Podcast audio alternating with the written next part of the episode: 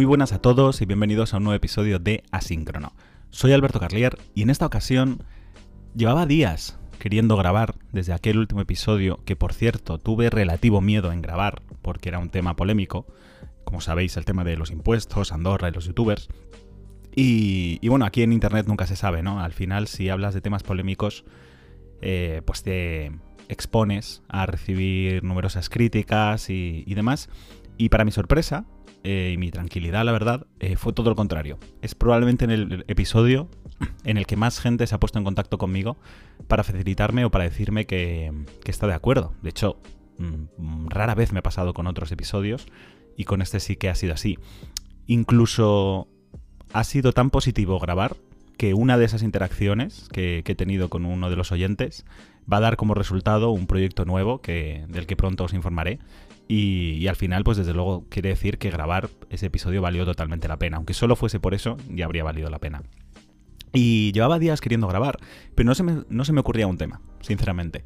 Em, no suelo grabar solo cuando haya pues, alguna noticia importante sobre tecnología o algo que me escama a nivel social y me compro un nuevo dispositivo, cualquier cosa. Y, bueno, sí que es verdad que tengo un nuevo dispositivo, tengo un nuevo televisor, pero que estoy esperando a usar durante más tiempo para hacer mi review y, estoy bastante emocionado por hacerla.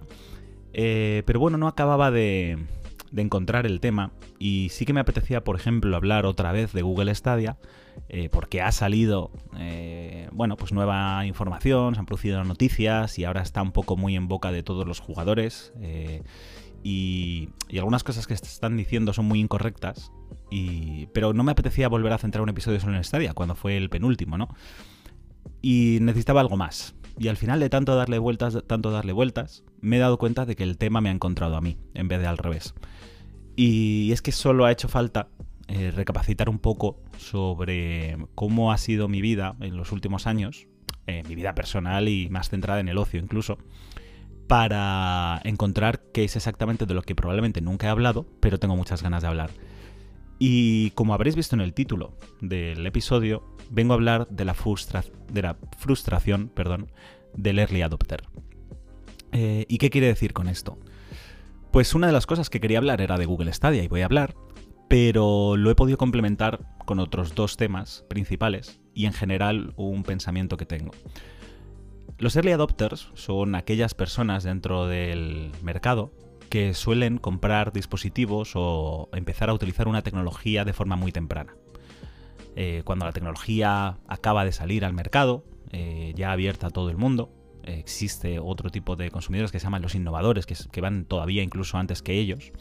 Pero los early adopters se consideran ya, pues bueno, cuando la tecnología en principio está accesible a todo el mundo, pero muy pocos la conocen, y solo unos pocos que viven siempre muy pegados a la tecnología y les encanta descubrir cosas nuevas, pues se lanzan a utilizarlo. Esto tiene dos ventajas, o sea, perdón, tiene una ventaja y un inconveniente. La ventaja, lógicamente, es que siempre vas un poco avanzado a los demás y, pruebas cosas que la gran mayoría de, gente no ha probado. Pero por el lado negativo te encuentras con que algunos de estos servicios o, dispositivos eh, lógicamente funcionarían mejor si, si estuviesen adoptados por más gente, ¿no? Y luego encima corres el riesgo de que esas tecnologías desaparezcan y fueras de los poquitos que, que llegó a utilizarlas. Los tres temas en los que me voy a centrar y que han definido un poco pues mi lucha personal en, los últimos años eh, van a ser Telegram, la realidad virtual y los juegos en streaming. Hay más, hay bastantes más tecnologías que a lo largo de los años eh, pues yo he ido apoyando y, con mayor o menor suerte antes que, el, el, resto de la gente, o al menos la gran mayoría de la gente, pero me voy a centrar en estas tres porque son guerras que o bien sigo luchando en el día a día, em, o bien sin duda son las más importantes para mí porque son pues un poco las que más utilizo o más me afectan. Empezando por Telegram, no sé si alguna vez lo comenté yo, de hecho en, mi podcast de Menos es Más, yo ya hice un episodio especial sobre Telegram para intentar animar a la gente a utilizarlo. Afortunadamente, eh, desde la noticia de que Facebook iba a empezar a compartir sus datos, eh, vamos a obtener los datos de WhatsApp y que había que aceptar una serie de permisos, aunque en Europa realmente no, nos afecta, pero bueno, mucha gente se empezó a animar a utilizar Telegram, gente a la que yo le había insistido una y otra vez antes que, utilizar Telegram era muchísimo mejor y aún así nos había animado, pues bueno, con esta noticia algo se ha conseguido, pero aún así no siempre es del todo suficiente yo llevo utilizando Telegram muchos años ya, prácticamente desde que salió, porque como digo, siempre estoy al tanto de nuevas tecnologías que, salen y, si son mejores me gusta utilizarlas. Yo la pruebo primero no me, y si es así no me conformo con lo que tengo y, doy el salto, ¿no? Yo fui de los primeros también en utilizar WhatsApp. Me acuerdo cuando me compré mi primer iPhone que había, en el momento no había estandarizada una aplicación de mensajería instantánea, no, no había una extendida a nivel masivo y yo llegué a tener hasta tres instaladas en el móvil para ver cuál me gustaba más que otra y al final WhatsApp era una de las que más me gustaban porque era de las más rápidas, era más simple, otras se complicaban o eran feas. Y en ese momento, pues el diseño de WhatsApp y su rapidez eh, primaba porque al final cumplía la función que yo quería, que era mandar mensajes gratis. Porque no hay que olvidar que antes los mensajes de texto no eran gratuitos. Y bueno, pues yo fui de los primeros en empezar a WhatsApp. Y ya incluso WhatsApp para mí supuso una de estas pequeñas guerras personales, eh, de estas batallas que luchas para intentar convencer a más gente a que se suba al carro.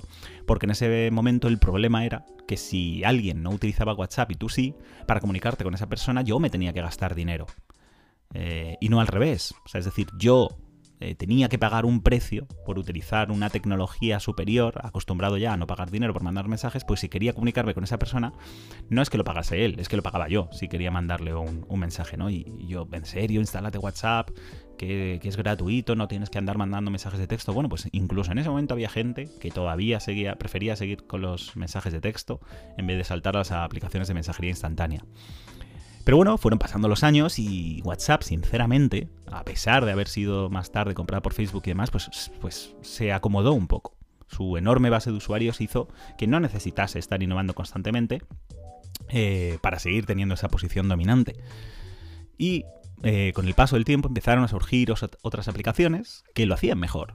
Yo, por ejemplo, también probé Line, que conozco gente que de hecho la usa, aunque a muchos os, sonará chino, pero bueno, eh, Line no estaba mal, incluía nuevas funcionalidades, incluía stickers, incluía una especie de muro personal que podías ir actualizando. Pero el diseño no me convencía del todo, lo veía como muy orientado al público asiático y demás, y no me acabó de entusiasmar, y bueno, pues no me compensaba el salto eh, para utilizarlo eh, con respecto a, WhatsApp. Y Line, una de las ventajas que tenía era que se podía utilizar en el ordenador, por ejemplo, cuando WhatsApp todavía no. Pero llegó el día en que salió Telegram al, mercado. Y Telegram para mí fue pues, un, descubrimiento. Lo, hacía todo mejor que WhatsApp, sinceramente. A nivel de diseño, la aplicación eh, me parecía mucho más acertada. Era más rápida.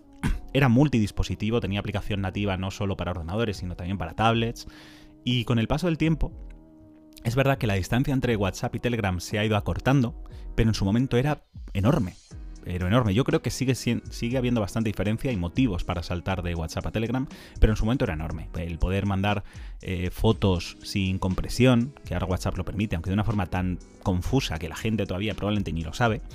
Eh, pero claro, eso era vital, ¿no? Porque nos compramos todos teléfonos con cámaras impresionantes y luego resulta que lo mandas por WhatsApp comprimido y, pierde toda la gracia, ¿no? En Telegram podías elegir pues una foto que no importe mucho, la mandas comprimida, y una foto que realmente es importante, una foto familiar o, de cualquier evento, pues eh, la mandas sin comprimir. Eh, como digo, pues han ido, vamos, tenías los stickers, tenías los bots, eh, que hay algunos bots tremendamente útiles, útiles, sobre todo para grupos de gran tamaño, pero a mí uno, por ejemplo, que me encanta es el de spoilers, ¿no? Pues eh, en plena fiebre de Juego de Tronos, cuando estaba todo el mundo viendo la serie y al día siguiente de un episodio quieres comentarla en los grupos, pues está ese problema de a ver qué digo sin spoilear el episodio a aquellos que no lo han visto, ¿no? Y si estás en un grupo con 40 personas, pues siempre habrá alguien que quiera ver ese episodio pero todavía no haya tenido tiempo. Bueno, pues en Telegram hay un bot de spoilers que puedes poner una frase y la oculta y solo pulsas el botón si, si has visto el episodio y sabes de qué están hablando y dices, bueno, pues yo que lo he visto y no me importa, quiero ver este mensaje y se descubre. ¿no? Son, bots tremendamente útiles. Hay otro bot, por ejemplo, que cuando mandan a un audio, que es algo muy habitual a día de hoy, pues hay veces que estás o trabajando o en el metro o en cualquier sitio en el cual no puedes eh, escuchar ese audio, pues hay un bot que lo que hace es que te transcribe a texto ese audio, ¿no? Entonces, pues para la gente que quiera escuchar el audio, le pulsa play y lo escucha, pero para el que no pueda, y por ejemplo está, pues como digo, en una reunión, pues simplemente ve un texto y puede ir leyendo. La traducción no siempre es perfecta, perfecta, pero te vale más que de sobra para, ver de qué se está hablando, ¿no? Y hay veces, pues eso, si es en un grupo, dices, bueno, este tema a mí no me interesa, no, no, no quiero escucharlo no quiero seguir hablando sobre él, y, y con ese bot está muy bien. Y así hay infinitos, pero infinitos. Y, como digo, pues tampoco quiero detenerme en todas las ventajas que tiene Telegram frente a WhatsApp, porque ya digo que grabé un episodio sobre ello, pero eh, ha seguido siendo una guerra para mí el ir uno a uno eh, a todas las personas de mi círculo convenciendo para que no dejen de usar WhatsApp, que a mí que sigan usando WhatsApp con otra gente me da exactamente igual, sino para que al menos se instalen Telegram. Es decir, no creo que sea mucho pedir tener otra aplicación instalada en el móvil eh, y que cuando yo escriba, pues en vez de tener que abrir una aplicación, abres otra, ¿no? Y no creo que sea realmente mucho pedir, o sea, no creo que moleste tanto. Y además, sí que hay una cosa común, que es que absolutamente ninguna persona a la que le he recomendado Telegram y ha acabado usándola, no me lo ha agradecido, porque es que es una aplicación mejor, es objetivamente mejor. A todo el mundo le gusta más Telegram que WhatsApp. La única pega que tiene es, es que mis amigos no están en Telegram y demás. Y yo en su momento, en ese episodio de de Menos es Más, de mi otro podcast, comentaba que me parecía un poco triste. Es decir, yo puedo entender pues, que si una persona eh, usa Telegram y no le gusta, cosa rara, eh, pues bueno, pues no haga esfuerzos por traer a su gente a, WhatsApp. O no, ya no solo que no le guste, sino que le da igual. No, no aprecia las diferencias entre WhatsApp y, Telegram. Pues entiendo que no haga esos esfuerzos por traer a sus familiares y a, y a sus conocidos. Pero conozco casos de gente que sí que decían, es que Telegram es muchísimo mejor, estoy encantado con la aplicación, pero es que nada, es que no, claro, al final tengo que usar WhatsApp porque no hay forma de traer a, mis familiares y amigos. Y yo en ese, momento decía, joder, qué triste pensar que, no sé, en un mundo en el que creo que todos queremos siempre llegar lo más lejos posible y superarnos y, esforzarnos por, porque nos vaya mejor en la vida, pues una batalla tan sencilla como puede ser convencer a tus amigos de, oye, mira, chico, instálate por favor otra aplicación en el móvil que vas a ver que es mucho mejor y, hablas conmigo por ahí. O sea, no creo que sea algo realmente tan complicado, pues si no somos ni capaces de esforzarnos por, por intentar conseguir eso, pues ¿qué otras cosas vas a conseguir en la vida? Que son muchísimo más difíciles, ¿sabes? Entonces, pues no lo sé, la gente me dice que no, que es una batalla perdida. No es verdad. En mi caso, eh, todo el mundo de mi círculo tiene Telegram. Eh, y hablo con todos mis familiares y con todos mis amigos por Telegram, con dos excepciones. O el grupo de trabajo, en el cual hay un montón de personas y, bueno, pues al final soy el único, bueno, aunque hay alguno más que utiliza Telegram, pero bueno, es una guerra que tampoco me interesa mucho eh, meterme porque, bueno, también se hablan de muchas cosas en las conversaciones en las que al final no participo y digo, bueno, pues para qué andar molestando. Eh, si tampoco me va a afectar mucho. Sí que es verdad que lo suelto de vez en cuando. Oye, en serio, deberíamos mudarnos a Telegram, que es mucho mejor, y más nosotros que trabajamos en una empresa de tecnología y de innovación. Es alucinante que sigamos utilizando WhatsApp. Y la otra excepción es, pues bueno, un grupo de amigos de mi hermano, que, con los que hablo de vez en cuando, pero al final, bueno, pues mira, son más amigos de mi hermano que míos, yo no voy a molestar, y ya está. y no uso WhatsApp para absolutamente nada más para nada más. O sea, en serio, tengo cientos de contactos en Telegram. Se puede. No, es que no es tan complicado. Y todos ellos, ya digo, que me lo agradecen porque es que es una aplicación que a algunos les importará y a algunos no, pero la forma en la que se utiliza, la facilidad para poner stickers, para poner GIFs, eh, que es mucho más sencillo que en WhatsApp, hace que las conversaciones adopten otro tono. Para empezar, te, explicas mucho mejor con la gente, porque una de las pegas de escribir escrito es que no siempre se entiende el tono, y eso siempre se complementa muy bien con un sticker o un GIF. Y hay tantos que siempre hay uno ideal para dejar bien claro si estás hablando de forma sarcástica, si estás hablando en tono de humor, si estás hablando enfadado. Y eso de verdad que soluciona muchas, muchas eh, peleas que pueden surgir o problemas. Em, la posibilidad de borrar mensajes sin que quede un registro que has borrado el mensaje, que siempre da una sensación de ¿y por qué has borrado el mensaje? Pues hijo, igual es que me he equivocado en un H y como en WhatsApp no se pueden editar, pues no quería eh, que quedara patente que he escrito, pues yo qué sé, mm, burro con V, ¿no? Eh, pues bueno, oye, lo, borro y ya está, y lo vuelvo a poner. Pues en, Telegram no queda rastro. Eh, o igual te has equivocado de grupo, ¿no? y lo querías borrar. Eh, pero para mí es clave que se puedan editar mensajes y no se pueden. Pero bueno, aquí paro ya con, Telegram y WhatsApp. Eh, pero como digo, es una guerra que llevo ya bastantes años luchando, pero a día de hoy, pues prácticamente no me molesta, porque como digo, casi todos mis contactos están en Telegram, solo un 1% del tiempo que invierto en aplicaciones de mensajería lo paso en, WhatsApp, y se diría que es una batalla que por fin, tras mucho sudor y sangre, pues he conseguido superar. Cuando ya parecía que, esa batalla había acabado, entonces surgió una nueva tecnología, que era la realidad virtual. Y ahí me metí en otra batalla. Eh, la realidad virtual que a mí me enamora, me dedico a ello, eh, vivo de ello, de hecho. Eh, tengo un visor en casa, bueno, tengo dos visores en casa, de hecho, y han pasado hasta cuatro. Pues bueno, pues más de lo mismo, ¿no? Una tecnología que todavía está en sus albores, que, le queda mucho por recorrer, pero que a día de hoy ya es lo suficientemente buena como para que valga totalmente la pena y se vivan experiencias alucinantes. Bueno, pues la gente, pues ya sabéis, ¿no? ¿Qué os voy a decir? Que si es cara, que si es incómoda, que si hay que tener mucho espacio, que los juegos eh, son pocos y no son buenos. Bueno, algunas cosas son ciertas, algunas cosas no lo son. Y llevo pues desde 2016 que surgió esta nueva oleada de visores, eh, desde las primeras Oculus, pues más asequibles, más para el hogar, y no tanto a nivel profesional, pues luchando y luchando, poniéndole... Creo que he pasado, bueno, no creo, sin duda alguna he pasado más tiempo poniéndole visores a la gente eh, que el tiempo que he jugado yo. Y no he jugado poco. Pero me encanta. O sea, la sensación de ponerle a alguien un visor de la realidad virtual por primera vez y ver cómo reacciona es impagable. Y, lo hago por eso, por intentar darla a conocer, dar a conocer la tecnología y que la gente quiera eh, adquirirla. Y es curioso porque de verdad, en el 90% de los casos, y no exagero, cuando alguien prueba realidad virtual como Dios manda y se quita el casco, lo primero que me dice siempre es esto cuánto cuesta. Es así, o sea, es esto cuánto cuesta. Pero hasta gente de la que no te lo esperas. Eh, y todos se quedan totalmente alucinados, como diciendo, ¿cómo puede ser que yo no conociese esto? Porque es que hay gente que no sabe ni qué se puede hacer, ni, sabe exactamente en qué consiste la realidad virtual. Y, bueno, pues ha sido una guerra que, gracias a Dios, hasta el año pasado, cuando por fin salió al mercado Half-Life Alyx, que es un título pues lo suficientemente importante para que la, capte la atención de la gente, pues muchos medios de prensa que antes renegaban de la realidad virtual y pasaban olímpicamente, aunque es su trabajo estar informados y estar al tanto de las últimas corrientes en videojuegos, y, aunque solo fuese por, respeto y, por poder hablar con criterio de las cosas, deberían haber hecho más esfuerzos por tener visores de realidad virtual y poder analizar más juegos, porque vives de ello. O sea, no sé, de verdad, no sé por qué se analiza siempre el decimoquinto título de una saga que es exactamente igual eh, pero no se analizan juegos que están cambiando totalmente el medio. Entiendo que analices el otro porque te da más visitas, pero deberías tener eh, pues ese espíritu en el interior que te diga que tienes que estar al tanto de las últimas tecnologías como la realidad virtual, eh, que, está ofreciendo cosas totalmente nuevas por fin en los videojuegos y aún así, pues, pues no, no hay ese hambre dentro de los medios. Eso ya cambió, como digo, el año pasado y ahora es un placer, de verdad, ir a, vídeos de, diferentes medios y ver que todos son alabanzas a la realidad virtual. Y me hace gracia, porque podrían decir, no, es que ahora sí es el momento, ¿no? Porque ahora los visores sí que son más cómodos y demás, y, y en parte es cierto.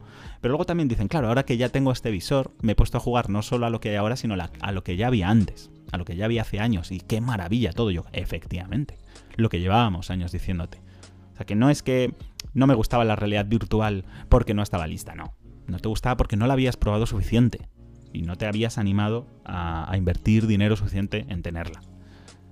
Pero bueno, eh, me ha costado mucho y he sido muy pesado y alguno que me estará escuchando estará en el grupo de Telegram conmigo y sabrá que una y otra vez y todos los días comparto enlaces y noticias y análisis de cosas de realidad virtual para tratar de captar esa atención y con algunos amigos lo he conseguido y algunos han comprado visores de realidad virtual y casi todos ellos creo que me lo agradecen y creo que están encantados.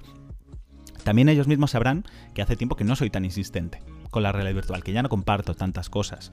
O al menos no las comparto con el afán de decir, mirad, mirad lo que os estáis perdiendo, tenéis que haceros con un visor, la VR es la leche. No, lo comparto pues como comparto otras cosas que también son interesantes y, que molan, ¿no? Em, y lo hago precisamente por eso, porque creo que es una batalla que por fin ya se está acabando otra vez. Pues dos de las batallas más grandes que he tenido en, en estos últimos años, pues por fin están llegando a su fin. Porque como digo ya, pues bueno, salió la noticia el otro día, las Oculus Quest 2 vendieron más de un millón de unidades, o se estima que vendieron más de un millón de unidades en su primer trimestre, lo cual es, una brutalidad, tratándose además de realidad virtual, y empieza a ser algo que, que huele a mainstream, ¿no? Que dentro de un par de años, pues quizá ya estamos hablando de que muchos jugadores más eh, tendrán acceso a un visor y demás. Entonces es una batalla que ya por fin se está acabando y, esa me dolió todavía más que la de Telegram porque si hablo de batallas y de poner tanto empeño en convencer a los demás de utilizar este tipo de tecnologías que tú ya estás utilizando como early adopter, no es porque yo tenga un interés especial en, pues yo que sé, en que otra gente lo descubre y más. El problema es que si yo no hago ese esfuerzo, o los early adopters no lo hacemos y evangelizamos esa tecnología, esa tecnología corre el riesgo de desaparecer. Es decir, si WhatsApp, o sea, si Telegram no lo utilizase nadie, pues Telegram al final dejaría de dar soporte y yo me quedaría sin Telegram. Si nadie compra visores de realidad virtual y nadie compra juegos de realidad virtual, la realidad virtual dejará de existir y yo me quedo sin realidad virtual. Pues es decir, yo podría ser perfectamente feliz quedándome con mi visor, yo lo disfruto, yo juego y ya está, y a los demás pues que, les den. Pero no, el problema es que necesito de los demás para que esta tecnología siga existiendo. Ese es mi problema. Ese es el problema del, early adopter y esa es la frustración del early adopter, como, como yo titulaba. El tener, el verse obligado a evangelizar estas tecnologías porque si no corres el riesgo de quedarte sin ellas. Y luego pondré un ejemplo de algunas con las que yo me he tenido que, conformar con que desaparezcan. La última batalla, cuando por fin había terminado un poco la de la realidad virtual, pues resulta que ha salido otra. Y es el del juego en streaming. Em, yo estoy muy emocionado con el juego en streaming y llevo emocionado con él pues desde el año 2009, en el cual se presentó por primera vez on live.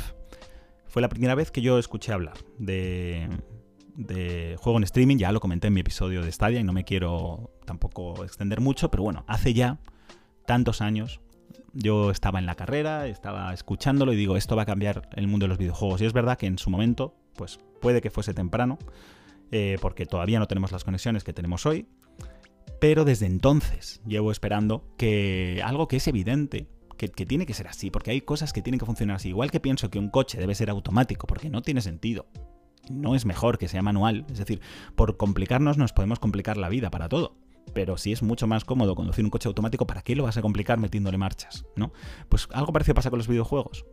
Si puedes crear un servicio en el cual acceder a los juegos de forma instantánea, sin tener que cambiar de disco, sin tener que esperar instalaciones, sin tener que esperar descargas, sin preocuparte en qué dispositivo lo tienes que jugar, sin preocuparte en qué habitación estás, ¿por qué te vas a complicar y por qué va a ser al revés, ¿no? ¿Por qué vas a decir, no, no, no, yo es que solo quiero jugar en una habitación, quiero jugar con discos, tener que levantarme cada vez que quiera cambiar entre ellos, tener que liberar espacio del disco duro si quiero instalar más juegos?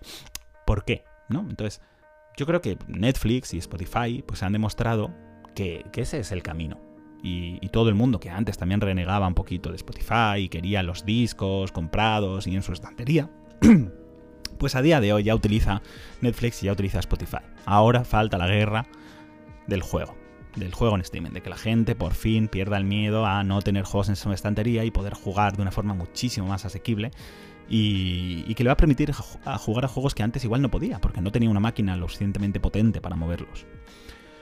Pues el problema de Stadia es el mismo. A día de hoy, poca gente lo está utilizando. Yo reconozco que no he sido de los primeros primeros.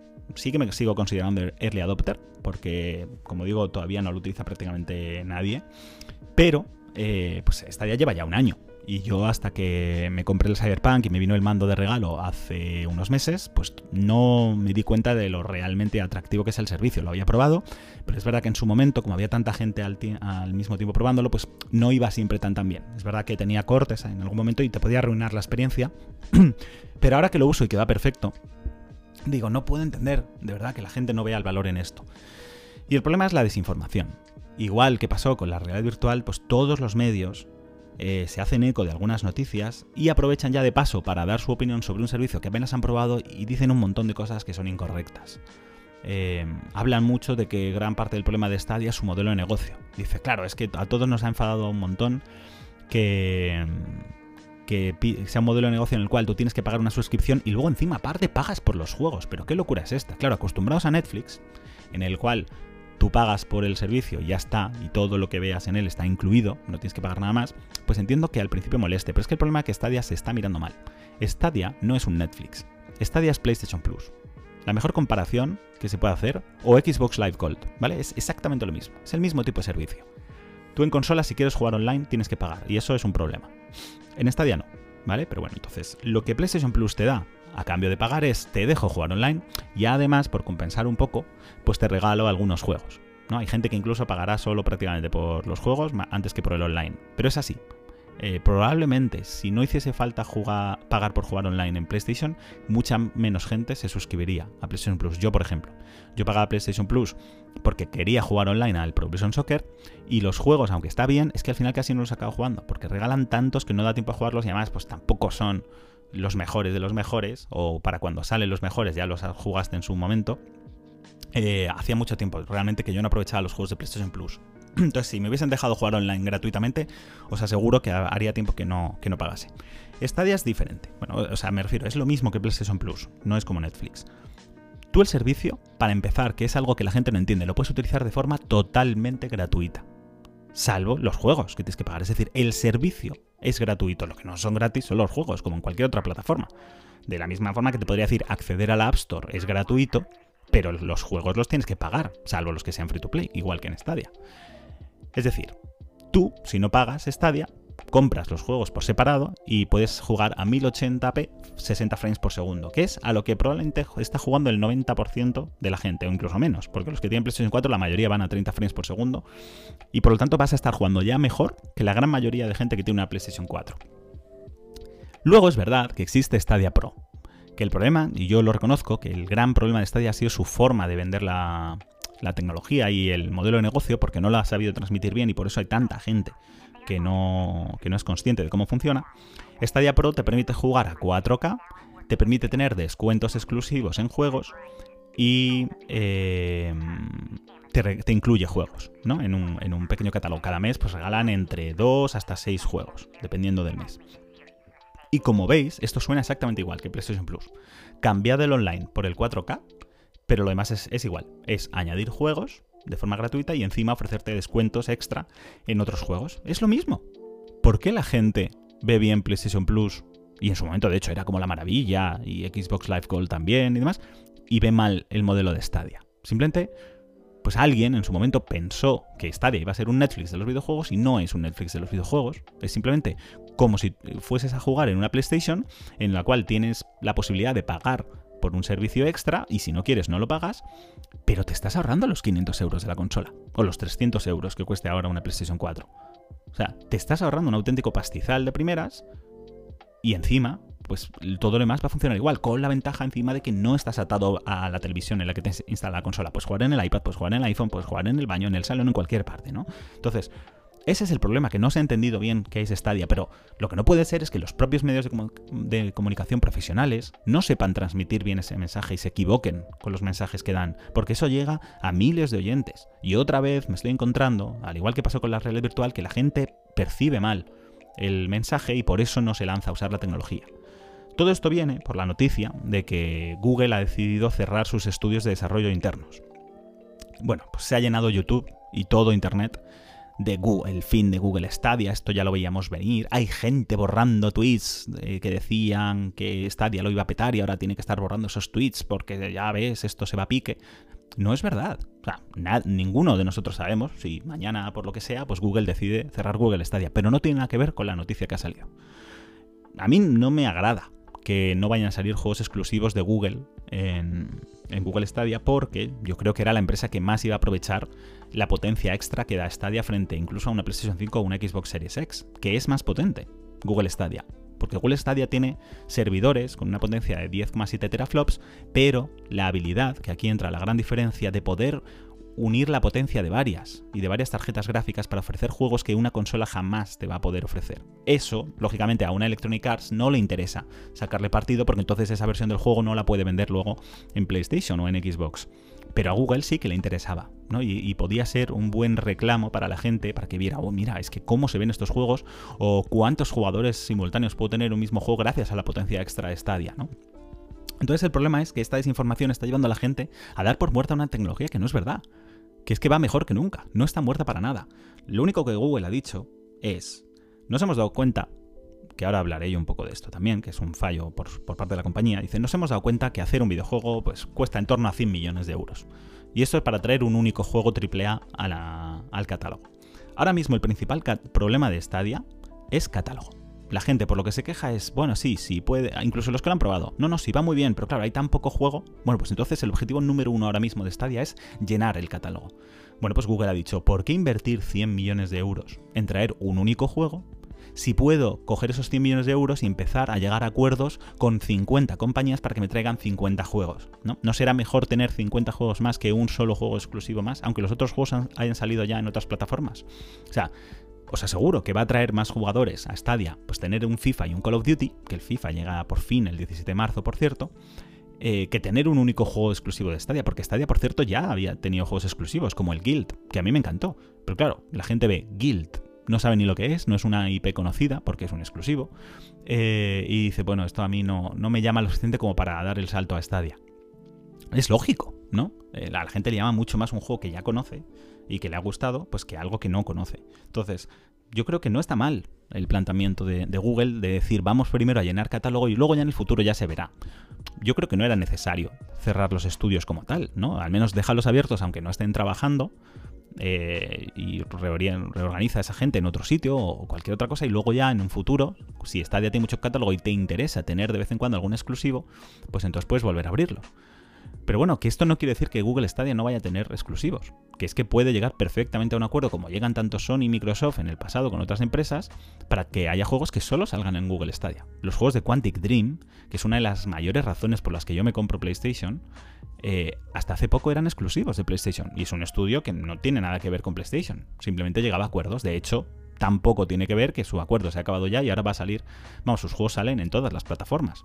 Y para mí es un punto más por el cual la PlayStation ya no tiene tanto valor como antes, ¿no? Pero puede pasar eso perfectamente, que haya juegos que solo salgan en Google Stadia. Entonces, Google Stadia ni está diciendo que no vaya a tener exclusivos, ni está diciendo que vaya a cerrar. Pero eso es todo lo que está diciendo la gente. Y tengo ganas, tengo ganas de ver mucho, porque hay algún youtuber incluso que ha dicho, es que había que ser tonto para ver que esto, o sea, para no ver que esto se iba a ir a pique.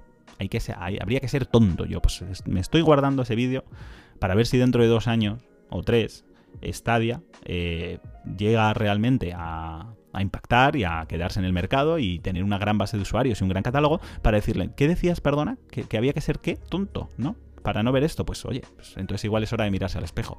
Puede pasar que no. Puede pasar que Stadia, como con otras cosas, pues al final definitivamente cierre. Pero me da igual porque lo que se va a quedar sin duda es el juego en streaming. Aquí está metida Amazon, está metida Google, está metida Sony está metida Microsoft. El juego en streaming es inevitable tan inevitable como la VR. Porque la primera vez que probabas VR, decías, esto es imposible que se vaya. Sí que hubo otras tecnologías que se fueran, que era lo que he dicho que iba a comentar. El 3D. No, pues las famosas televisiones 3D y el cine en 3D, que bueno, el cine todavía sigue, pero sigue siendo muy nicho, pero las teles 3D. Esa es una de las, mis batallas perdidas que más daño me han hecho, eh, incluida la 3DS, ¿no? Por ejemplo.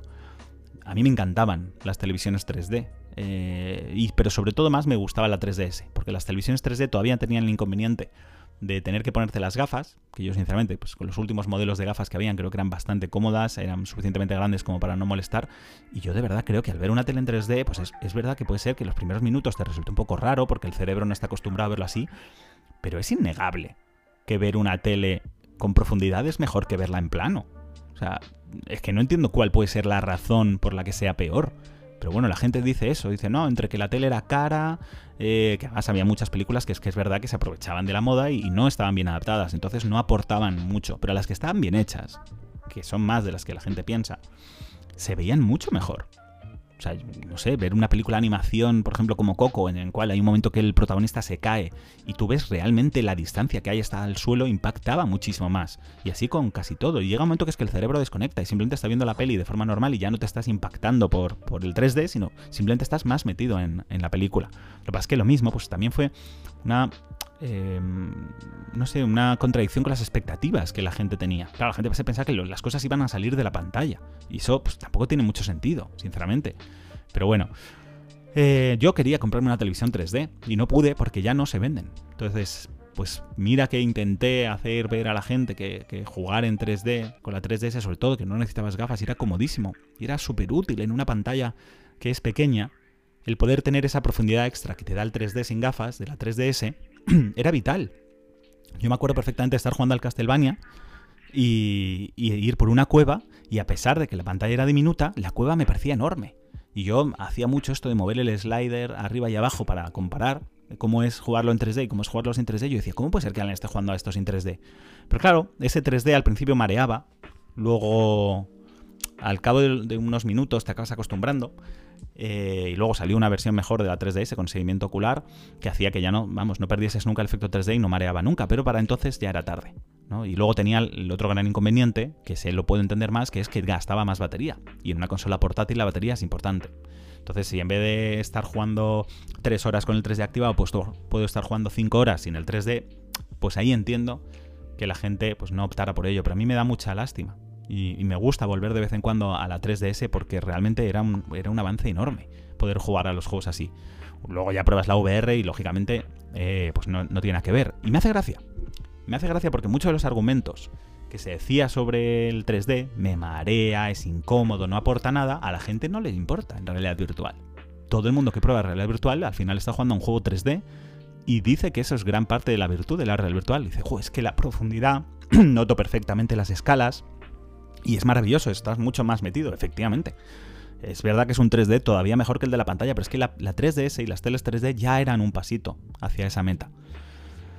Entonces ese es el problema. Esa es la frustración, como digo, de, los early adopters, que vivimos una serie de pequeñas batallas personales y de estar intentando constantemente convencer a nuestro entorno de que utilice tecnologías porque si no, nosotros corremos el riesgo de quedarnos sin usarlas. En su momento fue Telegram, luego fue la realidad virtual, que todavía sigue un poco ahí latente, y ahora está siendo el juego en streaming. Yo estoy completamente seguro de que tanto Telegram como la realidad virtual como el streaming se van a quedar. Pero hasta entonces, pues bueno, seguiré sufriendo en mi día a día por intentar combatir esta desinformación y esta pues, falta de criterio de la gente hablar sobre algo que apenas conoce, apenas ha probado y que manda mensajes totalmente negativos a la comunidad, pues bueno, pues aquí estoy yo intentando contrarrestar este efecto y mandar un mensaje positivo, hablando yo creo que con algo más de criterio, porque son tecnologías que sí que utilizo en mi día a día y yo digo que a día de hoy no tengo ninguna prisa por comprarme una PlayStation 5. La única razón por la que me, la acabaré comprando, de hecho, será pues cuando empiecen a salir esos exclusivos que normalmente tanto me gustan. O cuando salga, por ejemplo, el, Pro Evolution Soccer, porque en Stadia, aunque dudo mucho de que vaya a salir, pues aunque saliese, pues no podría pues meterle esos famosos parches para poder jugar con las camisetas oficiales y demás. Y sé que me va a tocar comprar una PlayStation 5 y no pasa nada tampoco. O sea, me molesta, ¿eh? sinceramente, gastarme 500 euros en una máquina que es enorme, que a día de hoy pues, pues me sigue obligando a jugar en el mismo sitio. Porque alguno dirá, no, se puede utilizar Remote Play. Bueno, Remote Play va bien para juegos que no requieran de una respuesta muy rápida. Yo no me imagino a nadie, sinceramente, jugando a un FIFA online con otra persona utilizando Remote Play, por ejemplo, desde, sus, em, desde su cuarto en un iPad. Porque sabes que la latencia te va a hacer que, pierdas el partido. Y sin embargo, eso con Google Stadia, la latencia es exactamente la misma en todas partes, que es, vamos, casi nula. Eh, poco más no me quiero extender más y solo digo, pues eso, quería hacer una pequeña reflexión sobre eh, las ventajas y desventajas que tiene ser early adopter a, día de hoy. Algunos no se lo tomarán tan en serio como yo y dirán, bueno, mira, yo uso la tecnología y, me da igual que los otros la utilicen o no y no hace falta meterme en estas guerras y, y igual son hasta más felices porque ya digo, no viven frustrados en su día a día con estas pequeñas tonterías. Yo sí lo hago porque digo que entiendo que, si, esto es algo que no se adopta de forma masiva puede acabar desapareciendo y al final el perjudicado soy yo. Poco más, como digo, comentaré eh, cuál es este nuevo proyecto que, voy a empezar y que surgió a raíz del último episodio y por supuesto pues vendré con otros episodios hablando sobre temas diferentes y variados en este podcast asíncrono. Nos escuchamos pronto. Hasta luego.